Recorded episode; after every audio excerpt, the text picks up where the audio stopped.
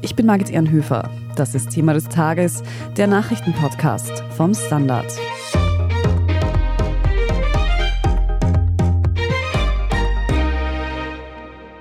Taylor Swift ist nicht nur ein Popstar, sie ist der Star der Zeit. Die Musikerin bricht einen Rekord nach dem anderen und mischt durch ihre Beziehung zu Footballspieler Travis Kelsey derzeit auch die NFL auf. Zu verdanken hat sie den großen Erfolg vor allem ihren Ultra-Fans, den Swifties. In den USA sind sie zu einer richtigen wirtschaftstreibenden Kraft geworden. Ausverkaufte Konzerthallen, jede Menge Merch und neuerdings lassen die Swifties auch die Kassen der amerikanischen Profi-Football League klingeln.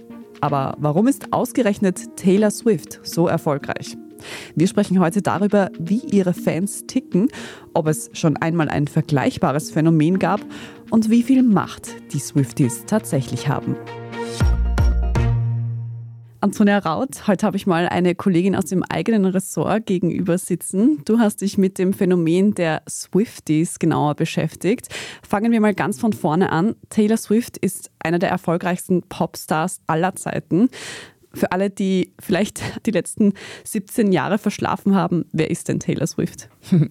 Ja, Taylor Swift ist wirklich omnipräsent medial in den USA schon seit weit über zehn Jahren und in Europa jetzt in den vergangenen Jahren doch auch auf jeden Fall zum absoluten popkulturellen Phänomen geworden.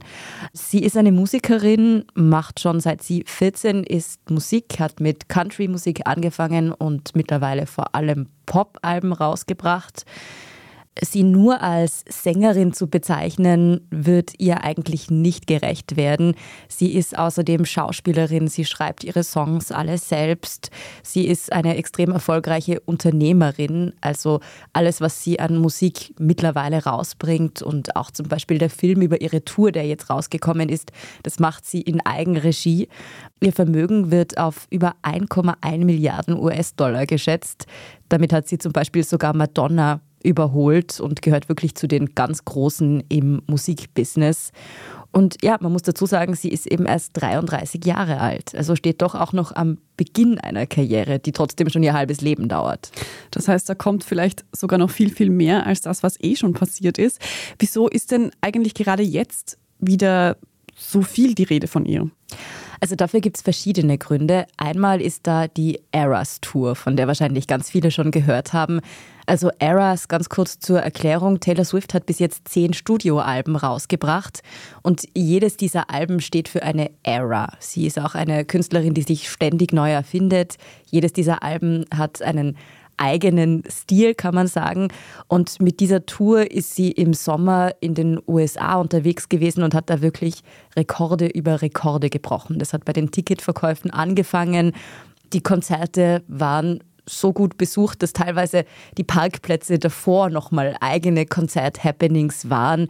In Seattle haben die Swifties sogar ein Erdbeben ausgelöst, also mit 2,3 auf der Richterskala messbar.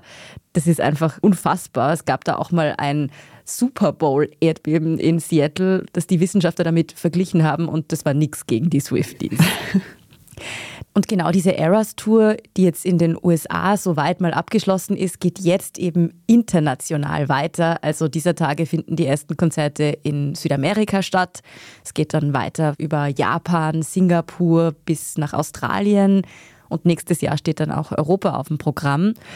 Und was eben auch noch derzeit für viele Schlagzeilen sorgt, ist, dass Taylor Swift ihre Alben gerade neu aufnimmt, also ihre sechs ersten Alben, die sie noch nicht in Eigenregie rausgebracht hat und an denen sie die Rechte nicht hat. Da ist ein ziemlich komplizierter Rechtsstreit noch dahinter. Da geht es um Scooter Brown, von dem haben vielleicht einige auch schon gehört, ein Musikmanager. Jedenfalls bringt sie ihre Alben jetzt nochmal neu raus, damit sie die Rechte daran hat. Und da ist jetzt kürzlich 1989 Taylors Version rausgekommen und damit schlägt sie gerade wieder ihre eigenen Rekorde. Ob man ihre Musik jetzt mag oder nicht, das ist natürlich jedem selbst überlassen. Ich muss sagen, ich finde es gar nicht so schlecht. Und so dürften auch viele andere empfinden, wenn man sich den Erfolg anschaut. Aber wieso hat denn ausgerechnet sie diesen Erfolg? Hm, ich glaube, das fragen sich ganz, ganz viele Menschen. Es gibt auf jeden Fall verschiedene Gründe. Ich habe das aber auch die Kulturwissenschaftlerin Eva Maria Schörgenhuber von der Uni Wien gefragt. Die forscht zu Celebrity Studies und hat da einen wichtigen Punkt gleich am Anfang unterstrichen. Sie vermittelt Werte und Ideale, die mit einer großen Masse konform gehen. Sie eckt da sehr wenig an tatsächlich und das gefällt natürlich vielen.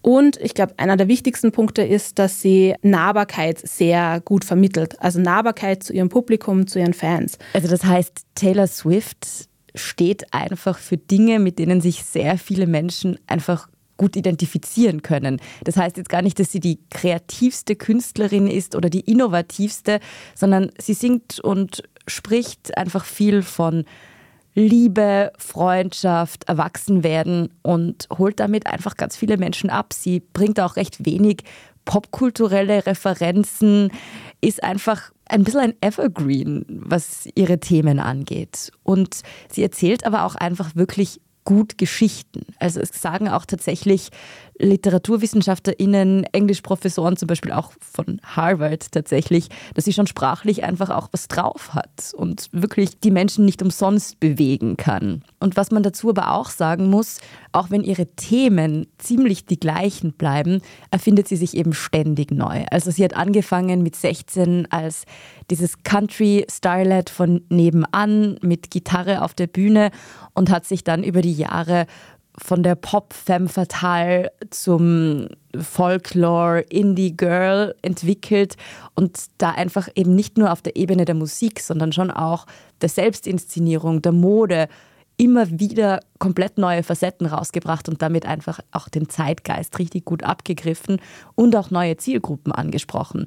Also viele Swifties sind Swifties der ersten Stunde, aber gerade über TikTok und Instagram holt sie zuletzt auch die Gen Z enorm ab, die ja als sie quasi angefangen hat im Business, teilweise noch nicht mal einen CD-Player bedienen hätten können. Da ist ja wieder dieser Begriff der Swifties. Ich glaube, mir fallen gar nicht so viele Stars ein, wo die Fans einen eigenen Namen bekommen. Die sind ja schon eine Klasse für sich. Warum ist es so? Naja, es gibt schon mehrere Fangruppen, die ihren Namen haben. Dazu kommen wir dann ein bisschen später noch. Aber ja, die Swifties, die sind schon wirklich eine besondere Fangruppe. Und Taylor Swift hat sich den Begriff ja auch trademarken lassen. Also das ist ein geschützter Begriff, die Swifties, jetzt nicht nur so eine Larifari-Eigenbezeichnung. Die sind eben wirklich eine sehr eingeschworene Gruppe.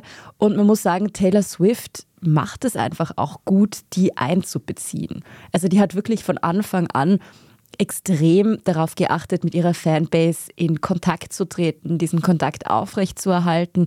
Und das danken ihr die Swifties auch mit einer sehr, sehr großen Loyalität, die manchmal schon auch Schattenseiten hat. Also es ist auf jeden Fall wichtig, nicht so zu tun, als wäre ihre Fanbase jetzt eine hysterische Masse an jungen Frauen, die ist ganz divers und findet ganz unterschiedliche Zugänge auch es gibt auch Swifties, die sich einfach nur die Musik anhören und sich trotzdem als solche bezeichnen würden. Aber es gibt dann eben auch wirklich welche, die für sie unter Anführungszeichen in die Schlacht ziehen. Also wenn sich zum Beispiel andere Musikerinnen und Musiker über irgendwas mit ihr uneinig sind, ihre Feder mit Katy Perry aus den frühen 2010er Jahren ist da vielleicht einigen noch in Erinnerung. Oder wenn Kanye West bei den VMAs ihr damals das Mikrofon aus der Hand genommen hat und gesagt hat, Beyoncés Musikvideo sei besser gewesen. Darauf hat ein jahrelanger Streit gefolgt, der eigentlich immer noch irgendwie da ist und wo die Swifties wirklich nichts kennen. Also die sind da echt unversöhnlich. Das merken auch ihre Ex-Partner immer wieder. Also auch Taylor Swifts Liebesleben ist ja ein riesiges Thema. Und John Mayer, der sie gedatet hat, als sie 19 war und er schon, ich glaube, um die 30, hat dafür bis heute ein Imageproblem, kann man sagen, weil sie da dann auch im Song Dear John damit abgerechnet hat, dass sie halt schon sehr jung war und er dafür eigentlich nicht gut mit ihr umgegangen ist. Und da sieht man teilweise immer noch Konzertaufnahmen, wo Swifties auf einmal bei seinem Konzert anfangen, dieses Lied zu singen und ihm damit eigentlich die Show vermasseln. Also die Swifties lösen nicht nur Erdbeben aus, wenn sie bei einem Konzert sind, sondern die können schon was in Bewegung setzen.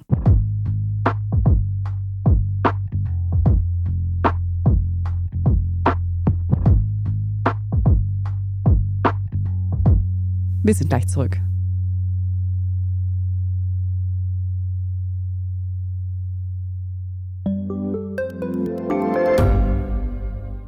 Standard-Podcasts gibt es ja wirklich schon zu jedem Thema. Also fast jedem. True Crime.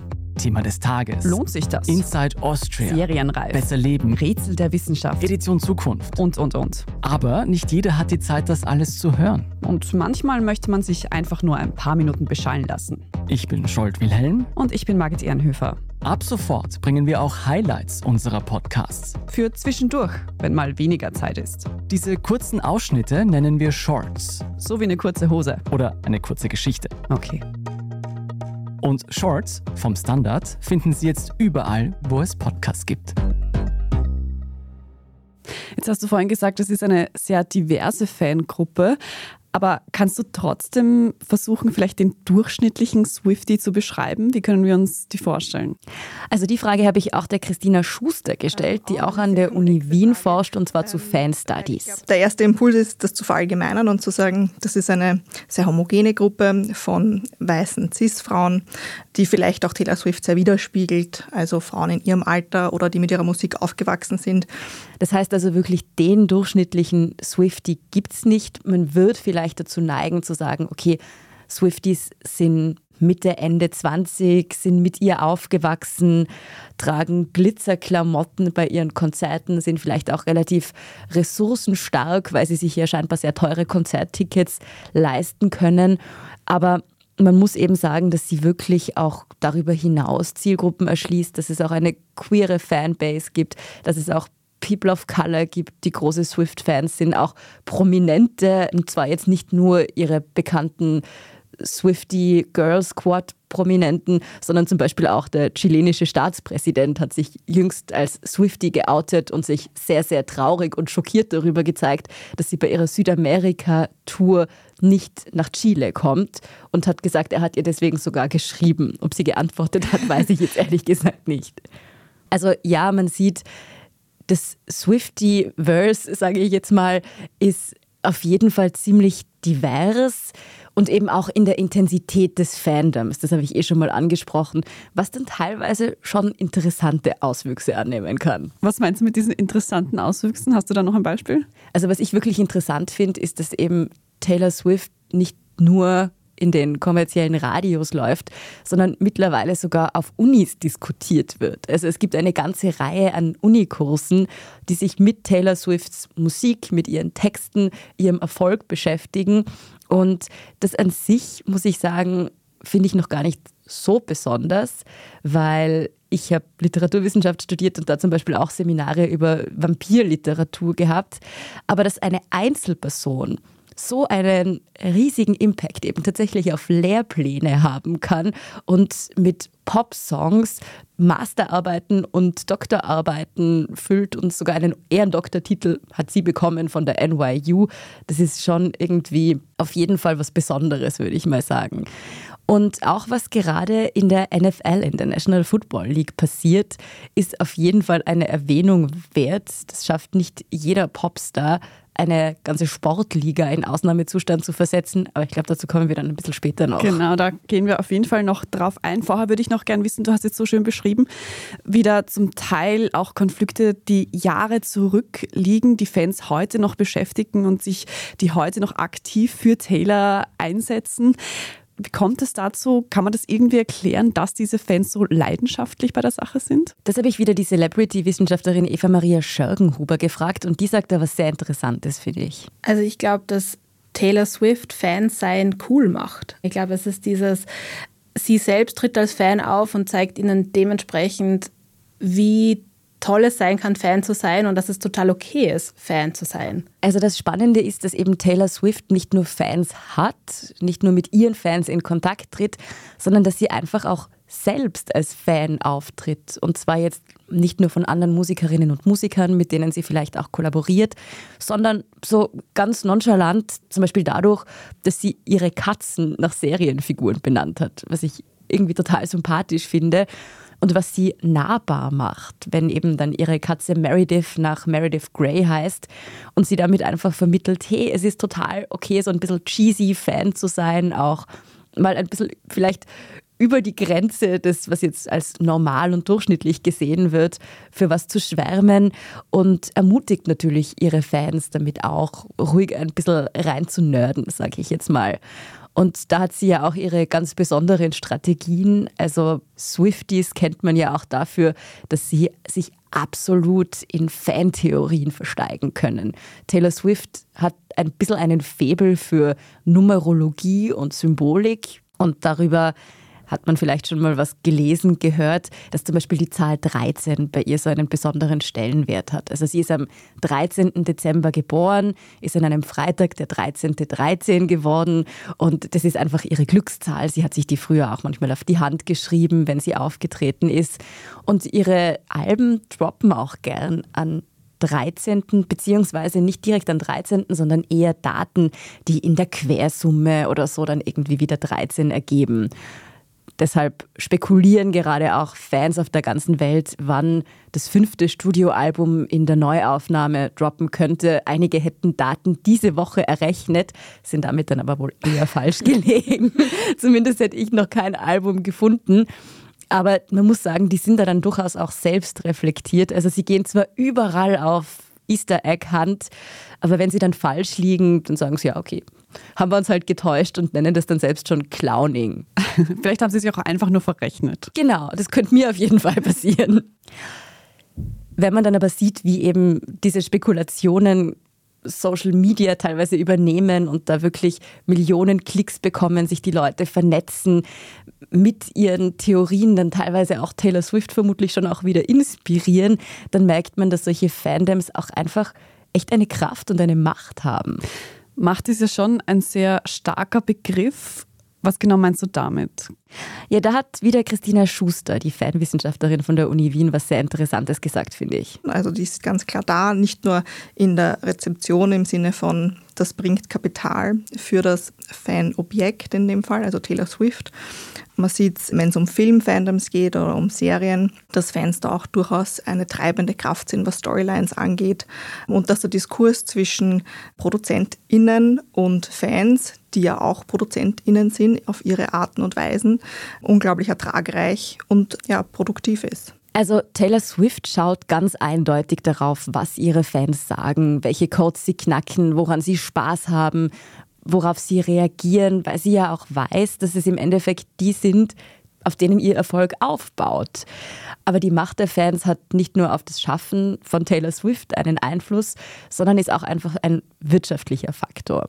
Das finde ich, merkt man gerade ziemlich gut an dem, was in der NFL passiert. Ich habe es schon angesprochen.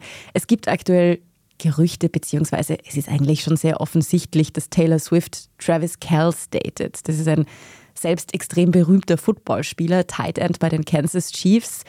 Und dieser Travis Kells hat selbst zugegeben, ein Swifty zu sein, war bei einem Konzert, wollte ihr ein Freundschaftsband, das ist so ein Ding bei den Swifties, mit seiner Nummer geben, hat es aber nicht geschafft und dann in seinem Podcast mit seinem Bruder drüber gesprochen.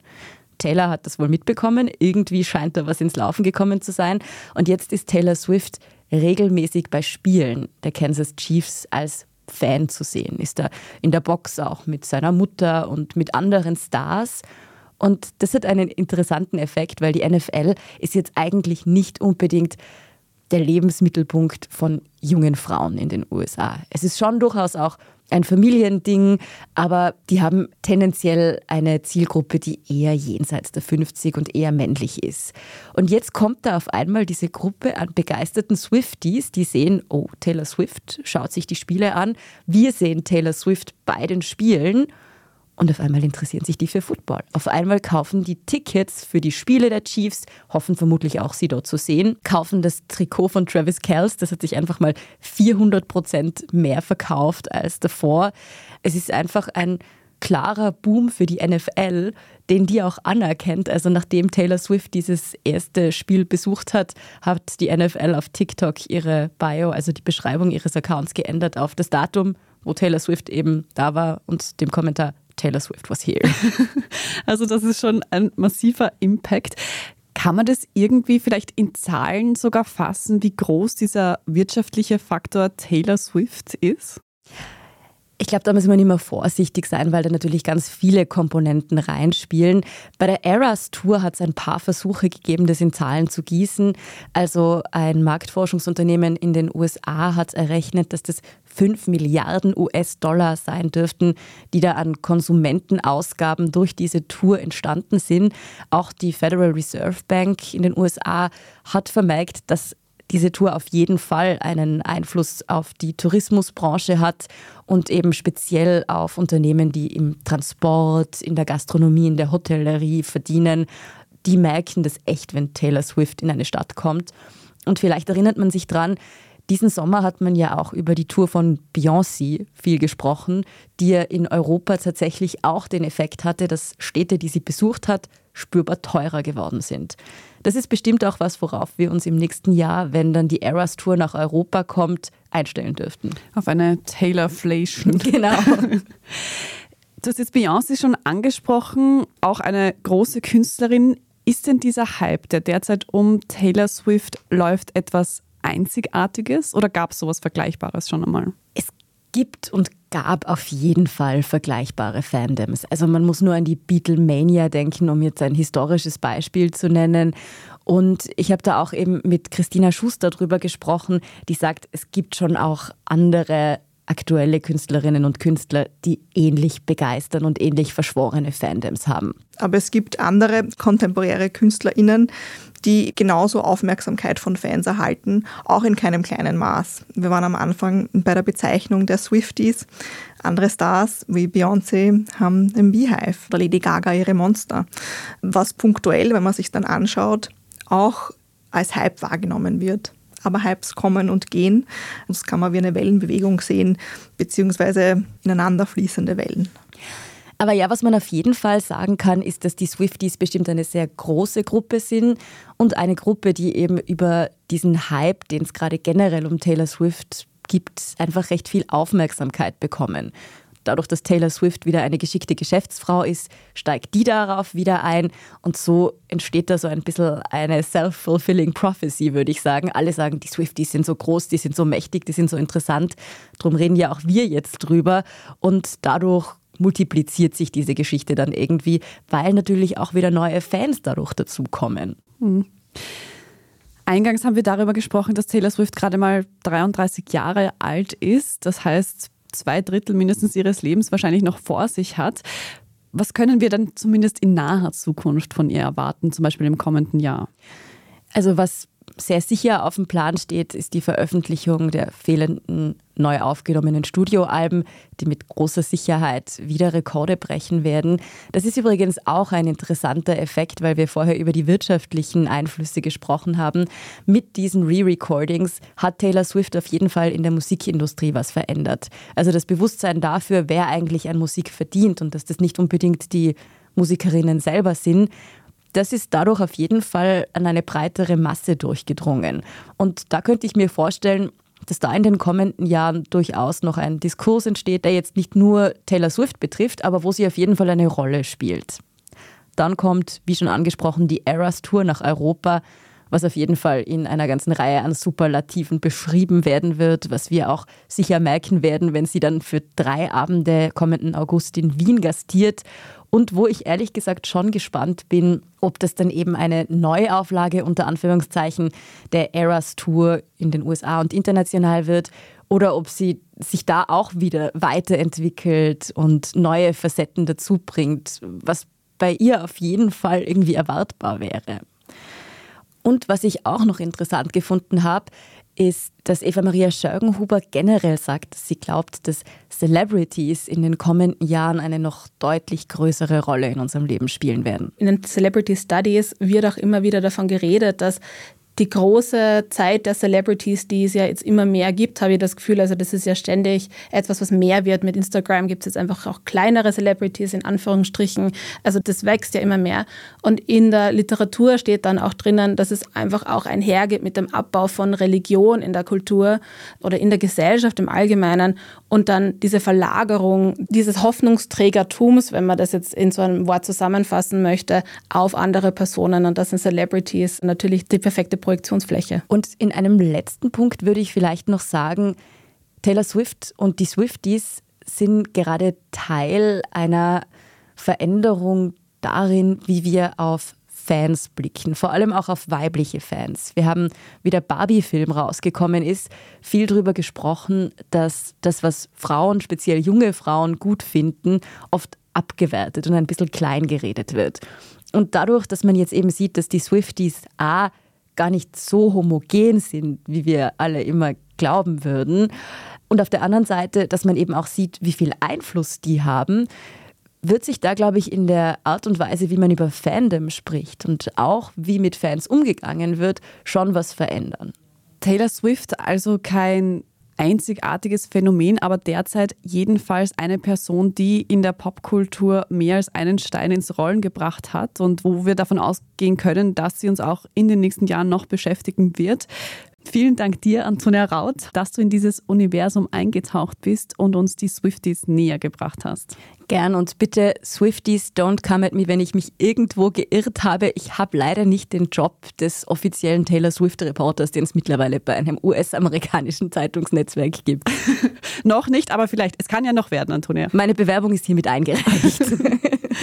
Vielen Dank für das Gespräch. Danke dir.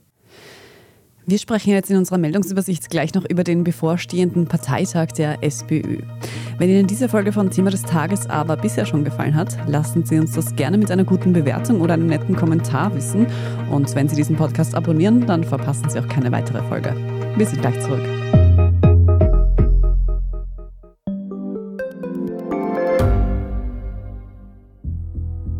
Was ich nicht nachvollziehen kann, ist, warum an jedem Unrecht immer ich schuld sein soll.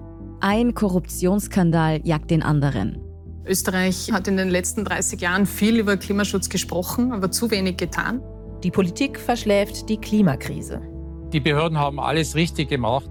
Fehler vergisst man, statt daraus zu lernen. So sind wir nicht. So ist Österreich einfach nicht. Aber wie ist Österreich dann? Das wollen wir bei Inside Austria herausfinden. Wir blicken auf die großen österreichischen Skandale. Von Ibiza bis Ischgl. Wir wollen wissen, wer dafür in der Politik die Verantwortung trägt. Und wir schauen genau hin, wo Österreich über seine Grenzen hinaus mitmischt. Vom Wirecard-Skandal bis zum Ukraine-Krieg. Das ist Inside Austria von Standard und Spiegel. Jeden Samstag eine neue Folge, überall, wo es Podcasts gibt.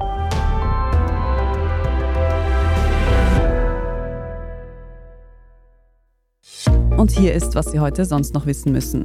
Erstens. Am Wochenende hält die SPÖ in Graz ihren Bundesparteitag ab. Für Andreas Babler geht es dabei um die Bestätigung als Parteichef. Die SPÖ möchte aber auch ihre politische Position klären. Am Plan stehen dabei etwa Ideen zu einer Verkürzung der Arbeitszeit, Maßnahmen gegen Langzeitarbeitslosigkeit und die Besteuerung von Vermögen und Erbschaften. Schon heute Freitag treffen die SPÖ Frauen zusammen. Bei dieser Konferenz geht es vor allem um das Schließen der Lohnschere in Österreich, wie die Vorsitzende Eva Maria Holzleitner sagt. Für sie geht es übrigens auch um die Wiederwahl. Das Ergebnis sowie alle Ereignisse rund um den Parteitag am kommenden Wochenende lesen Sie dann auf der Standard.at. Zweitens. 1,2 Milliarden Euro sollen im kommenden Jahr in Österreich in Digitalisierung investiert werden.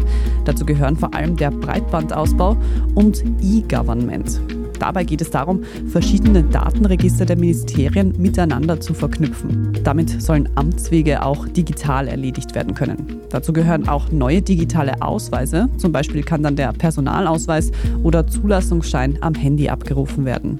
Modernisiert soll auch die Gesundheitsplattform Elga werden und auch die E-Card digitalisiert, wobei es die bestehende Karte aber weitergeben wird, wie Digitalisierungsstaatssekretär Florian Turski von der ÖVP betont. Und relevant für alle, die derzeit die digitale Handysignatur verwenden. Diese wird mit 5. Dezember eingestellt und von der ID Austria ersetzt. Da also rechtzeitig umsteigen. Und drittens, die Streiks der Schauspielbranche in Hollywood sind vorbei. Am Mittwoch hatten sich Schauspielergewerkschaft und Produktionsstudios geeinigt. Heute Freitag soll der neue Vertrag ratifiziert und offengelegt werden. Am Donnerstag wurde der 118 Tage lange Streik für beendet erklärt. Themen der Verhandlungen waren vor allem Regelungen zum Einsatz von künstlicher Intelligenz und ein Anheben der Mindestlöhne. Die Details der Einigung werden erst im Laufe des Tages verkündet. Es ist aber bereits jetzt die Rede von einem historischen Erfolg für die Schauspielergewerkschaft. Und zum Abschluss noch ein Hörtipp. In unserem Schwestern-Podcast Edition Zukunft geht es dieses Mal um künstliche Mini-Gehirne, die bei der Erforschung von Alzheimer und Autismus helfen sollen. Unsere Kolleginnen haben mit einem Experten gesprochen, der mit genau solchen Mini-Gehirnen arbeitet. Zu hören überall, wo es Podcasts gibt und natürlich auf der Standard.at. Dort lesen Sie auch alles weitere zum aktuellen Weltgeschehen. Falls Sie uns noch etwas mitteilen möchten, Feedback haben oder auch ein Thema, das wir mal besprechen sollten, dann schreiben Sie uns gerne an podcast.derstandard.at. Wenn Sie unsere journalistische Arbeit mit einem Standard-Abo unterstützen möchten, dann finden Sie alle Infos dazu auf abo.derstandard.at. Ich bin Margit Ehrenhöfer. Danke fürs Zuhören. Baba und bis zum nächsten Mal.